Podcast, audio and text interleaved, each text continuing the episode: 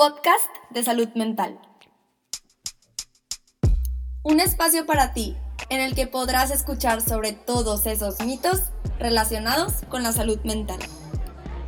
Y mediante pláticas con expertos, informarnos y conocer la realidad de diversos temas. Con el objetivo de derribar tabús un tema a la vez. Mi nombre es Paola Lavín. Bienvenidos. Hello. Oigan, bienvenidos otra vez a este podcast, este lugar donde platicamos sobre temas un poco controversiales, un poco de los que no se habla todo el tiempo. Y el día de hoy me encuentro súper feliz y creo que digo eso en todos los episodios, pero en este en específico porque es uno del que honestamente se me ha preguntado mucho y no me he sentido en confianza de dar alguna respuesta porque, porque es un tema delicado, ¿no? El día de hoy vamos a hablar sobre el duelo, pero y las pérdidas. Pero no estoy sola, estoy con la máster Guadalupe Iglesias Ramírez. Muchísimas gracias por estar aquí el día de hoy. Muchas gracias, Paloma. Este, para mí es un placer. Y no me digas Guadalupe, me puedes decir Lu. Lu. Así me conoce, mis pacientes y mis alumnos. Perfecto. Lu, platícanos un poquito sobre, sobre tu trayectoria profesional. ¿Qué es lo que has hecho? ¿Qué es lo que haces actualmente? Bueno, yo egresé hace 19 años de la Universidad Autónoma de Nuevo León.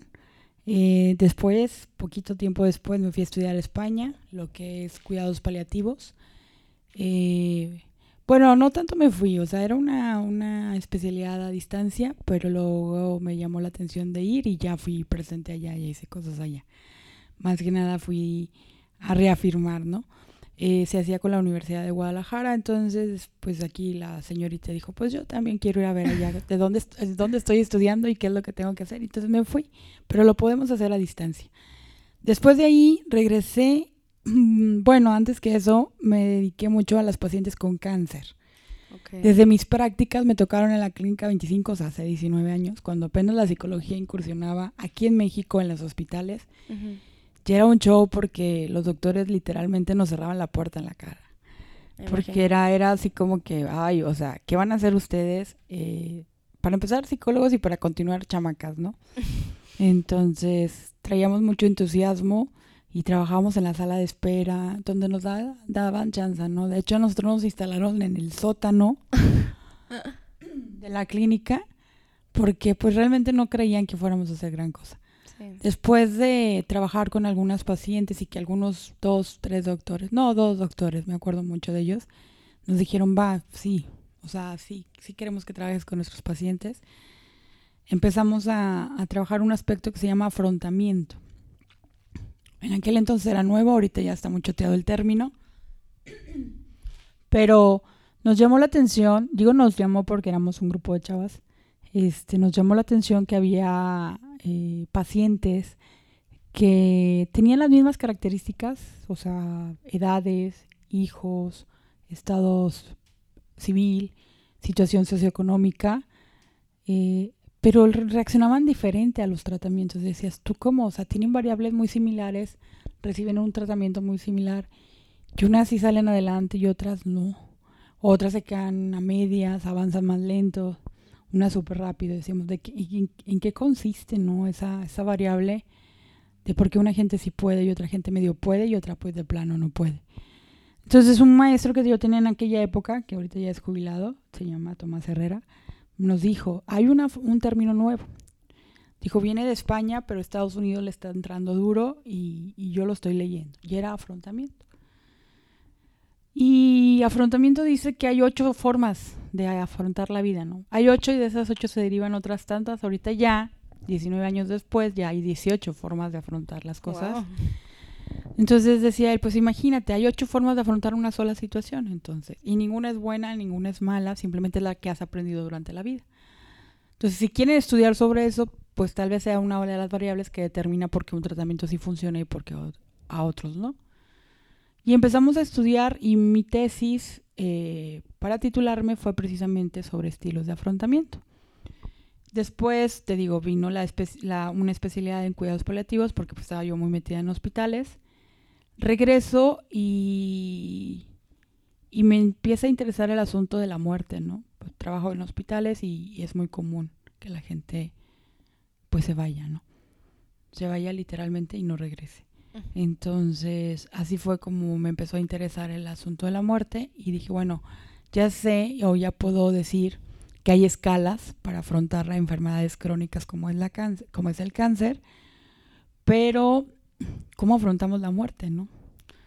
Y eso sí, pues lo afrontamos todos, ¿no? Literal.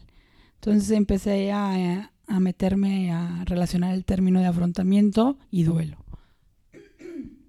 En aquel momento me interesaba también trabajar otros aspectos. Dije, no, yo no me quiero cerrar a un solo tema. O estoy muy joven como profesional como para decir, ah, ya, me voy a cerrar a este, este tema. Y comencé a estudiar la maestría en terapia familiar breve sistémica. Eh, estoy hablando de hace como ocho años. Eh, empecé a estudiar esa maestría en el Instituto Erickson, que es del maestro Ruperto Charles. Bueno, él es doctor, pero yo le digo maestro porque le he aprendido mucho. El maestro Ruperto Charles y me sirvió muchísimo porque incluso yo decía, ok, tengo todo el conocimiento sobre duelo, tengo todo el conocimiento sobre cuidados paliativos, pero el saber abordar el sistema, o sea, al individuo como un sistema y a la familia como un sistema, pues es súper importante, ¿no? Y derivado de estas situaciones, pues vienen muchas consecuencias, Paloma. O sea, por la situación de pasar un proceso de enfermedad o un proceso de duelo, se te desarrollan otras características y hay otras situaciones que enfrentar, como son los cambios a nivel interno en las familias, las ausencias, el adaptarse, el cómo reaccionan las personas ante ciertas situaciones.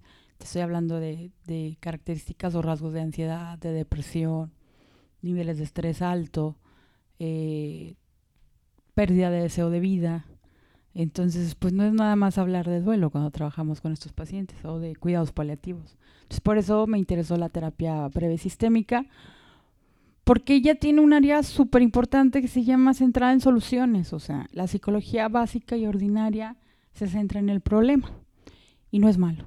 O sea, analizar problemas no es malo, todo lo contrario, ¿no? Pues es bien importante saber por qué nos sentimos así y por qué actuamos así. Generalmente la psicología tradicional analiza el problema las, los modelos teóricos contemporáneos analizan situaciones y soluciones. Entonces es bien importante el problema, pero es determinante analizar la situación y analizar las opciones de solución para ver cuáles son más factibles. Y en un proceso de duelo, pues estamos hablando también de, de solucionar una situación que me está agobiando, ¿no? El duelo es eso es ah, una de las cosas que a mí más me han llamado la atención. Cuando una persona está en duelo, mira, el dolor es igual. Seamos personas cultas, personas poco estudiadas, personas sencillas, personas humildes, personas con mucho dinero, personas que han experimentado muchos viajes, personas que no han salido de su casa por circunstancias o por oportunidades, personas que han trabajado toda su vida, personas que han trabajado poco, eh, adultos, niños, adultos mayores, el dolor ante un duelo es muy parecido. Sí, no, súper de acuerdo. Creo que, creo que es algo que lo que todos los seres humanos tenemos en común, pero ya adentrándonos al tema y a discusión, ¿qué es un duelo? ¿Qué es una pérdida? Una pérdida, perdón. ¿Son lo mismo? ¿Cómo está todo ese rollo? No, eh, el duelo es la consecuencia de la pérdida. ¿sí? O sea, cuando tenemos una pérdida, eh, inmediatamente inicias un proceso de duelo. Los procesos son diferentes en cada persona. Entonces, el duelo no es la excepción. Yo creo que la gente que nos dedicamos a la psicología y a la tanatología sabemos que todos los duelos son diferentes y todas las personas obviamente son diferentes. Entonces, dependiendo de nuestros recursos, sabemos cómo afrontar el proceso de duelo. La pérdida, pues obviamente cuando la pérdida es significativa, estamos hablando de que perdemos un objeto de amor. Ok. Ok. Entonces, ese objeto de amor desaparece y ahí es donde empieza el, pues el sentimiento y las respuestas ¿no? conductuales ante esta pérdida y es donde empieza el proceso de duelo. O sea, no es lo mismo, sino, sin embargo, es el duelo es el resultado de una pérdida. Hiciste mención ahorita sobre recursos. ¿Qué son estos? Pues hay recursos personales, hay recursos internos, externos. Hablamos desde la parte psíquica del ser humano, o sea, cómo está estructurada su personalidad y cómo ha ido aprendiendo, ¿no? Yo estoy muy convencida que las conductas se aprenden, la mayoría, ¿no? Las otras tienen que ver con la genética. Y, así es, o sea, la explicación de una conducta o es genética o es aprendida. Eh, entonces, pues los recursos tienen que ver con el aprendizaje de vida, tiene que ver con, con la personalidad o la estructura de la personalidad y tiene que ver también, o sea, recursos externos, vaya, redes de apoyo, eh, situación material, sí, sí importa, la situación material y, y la parte de que tiene el ser humano para, pues para superar, superar algunas circunstancias, ¿no? La resiliencia. La resiliencia. ujú. Ok. Bueno, Lu, me tomé la libertad de buscar diversos mitos sobre este tema en específico y me encantaría si me pudieras dar tu versión de la realidad sobre ellos. Sí, claro. Muy bien. El primero es, el duelo solo es relacionado con, o sea, solamente se relaciona a muerte. No hay duelo que no tenga que ver con muerte. No, no, no, no. Eh, totalmente mito. Porque hay duelos cuando tú pierdes, pierdes un trabajo, Hay duelos cuando tú terminas con tu pareja, hay duelos cuando tú te cambias de casa, hay duelos cuando tú terminas un ciclo escolar. O sea, realmente la vida está llena de duelos. O sea, de, de términos y comienzos, ¿no? Entonces, cuando hay un término, pues obviamente hay un proceso de duelo, lo cual conforme lo vivas lo más sanamente posible, pues ese, ese comienzo que sigue va a ser más sano. Súper bien. Ok. No, es que creo que es algo que muchas personas relacionan automáticamente con muerte. No, para nada. Y es algo que vivimos todos los días, por eso se dice que todos vivimos esto, todos los seres humanos sabemos lo que es vivir un, algún No, tipo no, de no, duelo. para nada. Hay que poner mucha atención porque, por ejemplo, cuando tu papi pierde el trabajo, obviamente lleva un proceso de duelo, ¿no? Claro, La jubilación, no necesariamente lo tienen que despedir. sí. Este, hay muchas personas que se jubilan, eso también es un proceso de duelo. Las etapas de la vida son procesos de o sea, de la niñez a adolescente, de adolescente a adulto, de adulto a adulto mayor, hasta llegar a la, a la tercera edad y hasta ser ancianos, ¿no? Sí, Entonces, todas esas etapas llevan procesos de duelo. pues perfecto. Qué bueno que ya quedó aclarado. Este, el segundo mito dice, el duelo se resuelve aproximadamente en un año. No. No, como te acabo de decir, las personas somos diferentes y los procesos de duelo en cada persona obviamente es diferente. Hay una autora que se llama Nancy O'Connor, eh, creo que su libro se llama Déjalos ir con amor, creo, si me equivoco una disculpa, pero ella hace mención de que un duelo dura hasta dos años, ¿no? Dos años. Obviamente, los primeros meses son unas respuestas comunes, son normales, los, las del segundo semestre son otras respuestas y ya al final de los dos años son otras respuestas. Estamos hablando de etapas. En la primera etapa, pues es la asimilación, ¿no? La asimilación a la pérdida.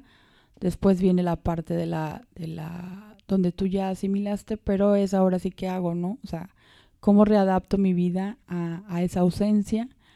Y luego hay otra etapa en la que habla de que, bueno, vamos a, a conseguir nuevos objetos de amor.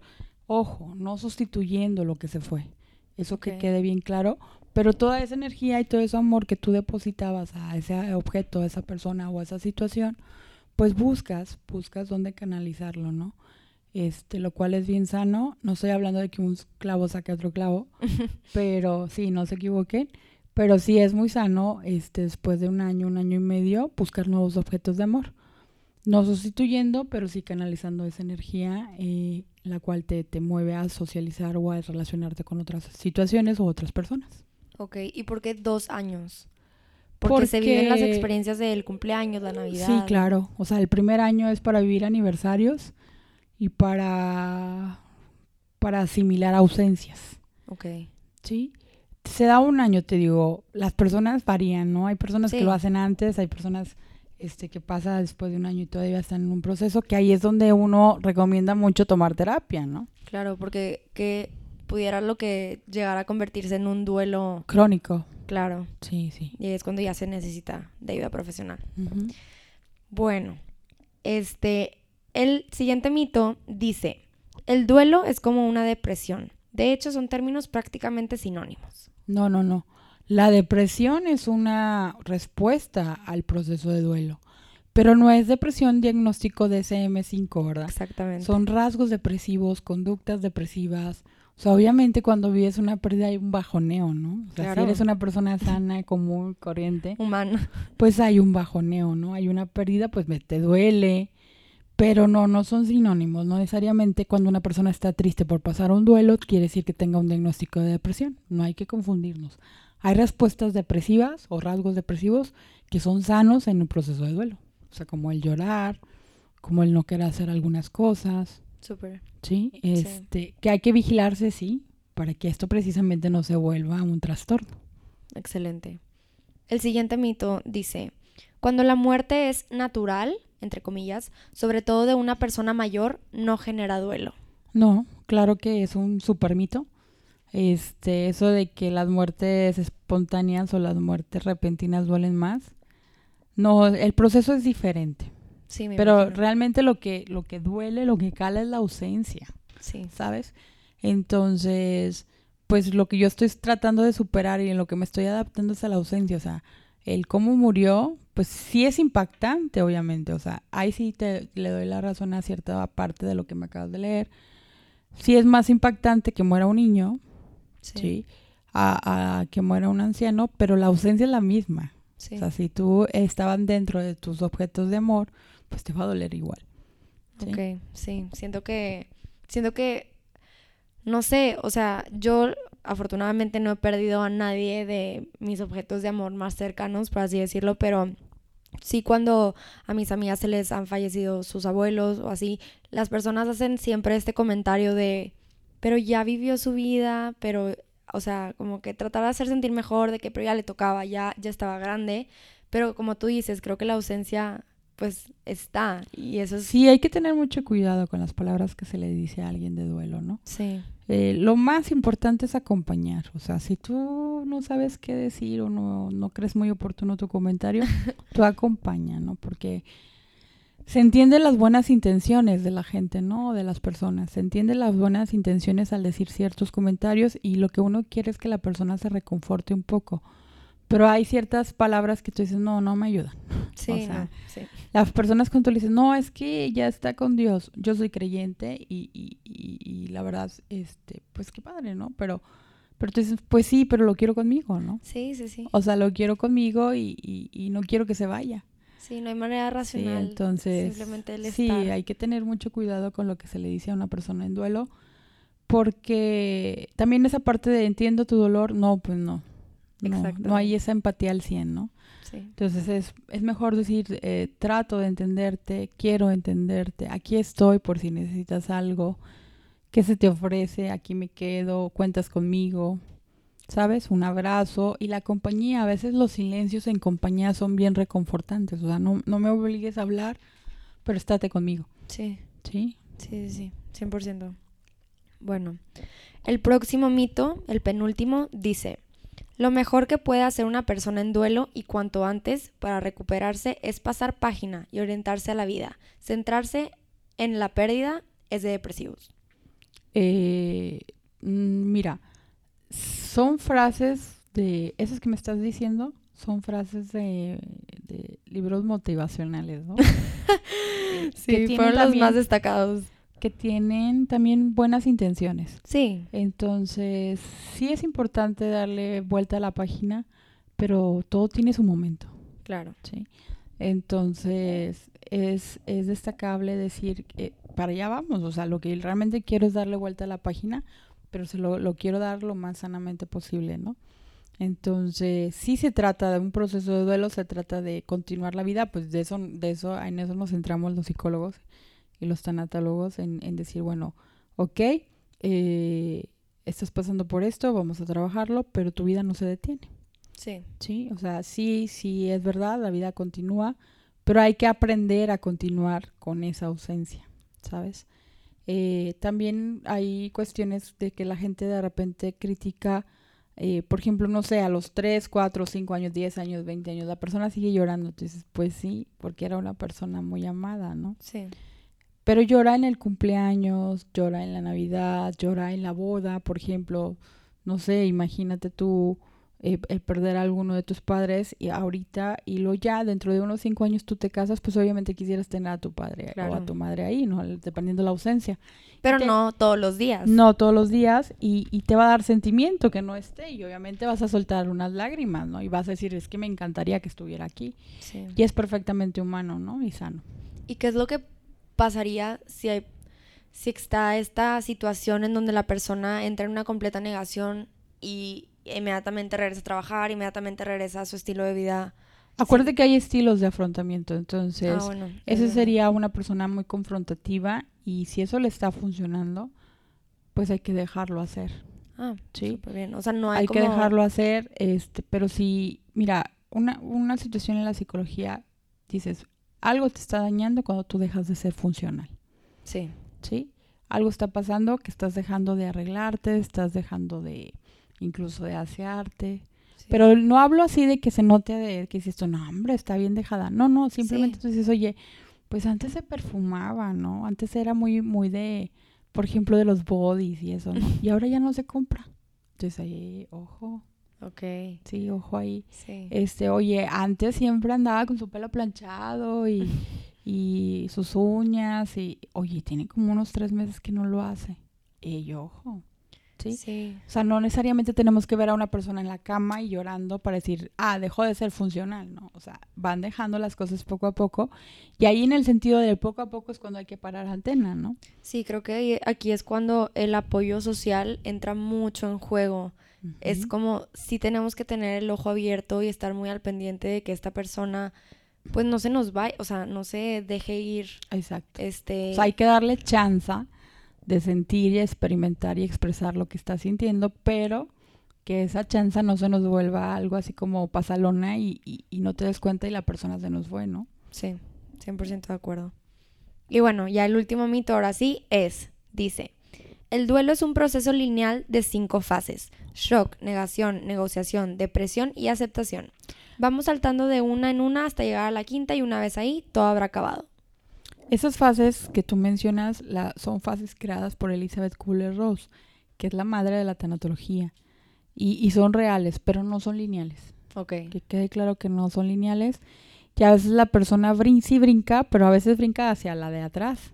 Okay. Y a veces se brinca hacia la última y entonces dónde quedó la otra. Entonces uno como profesional tiene que ayudarle a que viva las fases, ¿no? A que, aunque sea poquito, eh, poquito, pero sí a que viva las fases, las más importantes, de hecho Freud fue el primero que lo mencionó, eh, donde dice que, la primera fase es la negación, después la tristeza y luego la aceptación. Él hablaba nada más de tres fases, donde tú dices lo niegas, lo sufres y lo aceptas. Después vino Elizabeth Club, perdón, Elizabeth Kubler-Ross, que fue la, las cinco que tú acabas de mencionar, y le metió otras dos. Pero ella también muy acertadamente dijo, pueden brincar de una etapa a otra, pero también, me, o sea, me puedo regresar. A lo mejor ya estoy en la negociación y, vienen destellos de, de negación, ¿no? Este, pasa con algunos pacientes que sobre todo que son cuidadores eh, o fueron cuidadores y, y, ya van en la aceptación y dicen, oye, ¿y si hubiera hecho más? Sí, ¿y si lo hubiera llevado? ¿Y si lo hubiera dado? Y entonces, ay, ahí viene otra vez la, la, negación, ¿no? Sí. Pero dices, ok, ok, ok, las trabajas y órale, seguimos con el proceso, ¿no? Ok, o sea, y yo como, como familiar o como amiga de alguien que está sufriendo una pérdida y un duelo, está viviendo este proceso, ¿qué es lo que yo debería hacer? Pues, eh, pues la empatía, o sea, la empatía hacia la pérdida, eh, pensar, no sé, a lo mejor va a ser un consejo muy sencillo, pero pensar en cómo te sentirías tú si estuvieras pasando eso y ser muy empático con la persona y, yo aconsejo muchísimo lo que es el respeto hacia lo que la persona está sintiendo y está expresando. Generalmente somos muy dados a, no, no, vamos, o sea, vamos a salir, arréglate y salte, ¿no? Y la persona no quiere salir. O al contrario, ¿no? Tú dices, oye, esto está saliendo un chorro y nada. No, no, es que ya deberías de quedarte. Hay que recordar que los consejos que damos los damos de acuerdo a nuestra experiencia, ¿no? Sí. Entonces hay que aprender a observar a la persona y respetar su experiencia, respetar sus emociones, su conducta, su sentimiento y, aprender a acompañarla. Okay. ¿sí? Son mucho, mucho amor, mucha comprensión, mucha empatía, paciencia también, la paciencia es fundamental. Eh, y estar ahí, o sea, el estar ayuda muchísimo. O sea, la gente cree que con ir a, o sea, nos hemos centrado mucho en el proceso de muerte, pero por ejemplo, te voy a dar dos ejemplos diferentes. en un proceso de muerte la gente piensa que yendo al sepelio pues apoya mucho. Y sí, está bien, pero eso es un ritual social. Cuando tú quieres realmente apoyar a una persona, ve un mes después, dos meses después, cuando la persona está viviendo ahora sí, el no convivir con la otra, con la pérdida, el ver los objetos de la persona perdida, el, el sentir un poquito esa, ese vacío, ahí es donde debemos de estar. Okay. La gente a veces dice, ay no, es que hay que dejarlo solo. Hay que no, no, no, no, no, no, no. Hay que dejarlo solo si él nos pide estar solo y estar vigilado, ¿no? Porque a veces nos dicen, déjame estar solo y nada más para estar dañándose, ¿no? Sí. Esa es una. Cuando hay una pérdida, por ejemplo, de pareja, este, es bien importante. La persona habla y habla y habla de la pareja, ¿no? Y te dice, es que luego pasó y luego me dijo. Hay que dejarla hablar. Entre más lo habla, su cerebro más lo acomoda. sí. sí. su cerebro, la información más la acomoda. Eh, y te estoy hablando de los primeros tres meses, ¿verdad? Ya seis meses, un año después, pues ya no es tan sano estar hablando de la pareja que se fue. Pero los primeros tres meses hay que tener mucha paciencia y dejarlo que hable y hable y hable, ¿no? Eh, hay que ayudarle a crear nuevos recuerdos, porque generalmente lo que más atormenta cuando perdemos una pareja es que todo nos recuerda a la pareja, así el cine, el restaurancito, este, el domingo en la tarde. Entonces, hay que ayudarle a crear nuevos recuerdos y, y afrontar esas situaciones, oye, que el cine y que el cine me deprime. Bueno, pues vamos a ir a otro cine, pero no vas a dejar de ir al cine, ¿no? Sí. Siempre y cuando la persona quiera, ¿no? Entonces, es diferente el proceso de duelo cuando es por muerte, cuando es por pérdida, pérdida este, situacional. Pues sí. Creo que podemos concluir que en general es un proceso el cual a todos nos va a tocar y por ende tenemos que trabajar mucho esto del respeto y la empatía. Así es lo acabas, acabas de ser muy asertiva con tu comentario. O sea, nadie, nadie, absolutamente nadie se escapa de vivir un proceso de duelo. Algunos pasamos y ni cuenta nos damos y otros sí nos marcan. Entonces, sí, para apoyar a una, persona, una persona que está pasando por un proceso de este tipo es ser muy empático, lo cual significa este, pensar un poquito en la persona o un muchito en la persona ser muy respetuosos, porque a veces decimos yo en tu lugar o yo que tú. Pues sí, qué bueno que Pero yo soy yo. Qué bueno que tengas recursos y que sepas qué hacer. Ya cuando te toque a ti lo harás. Sí. Con todo respeto el comentario. Y, y, mucho amor. Sí. sí. digo, pero el amor sincero, ¿no? El amor ese mágico, este, sí, que tiene unas propiedades que dices tú, ay, ¿a qué horas? No, un amor real, un amor sincero, un amor de aprecio, de cariño por la persona.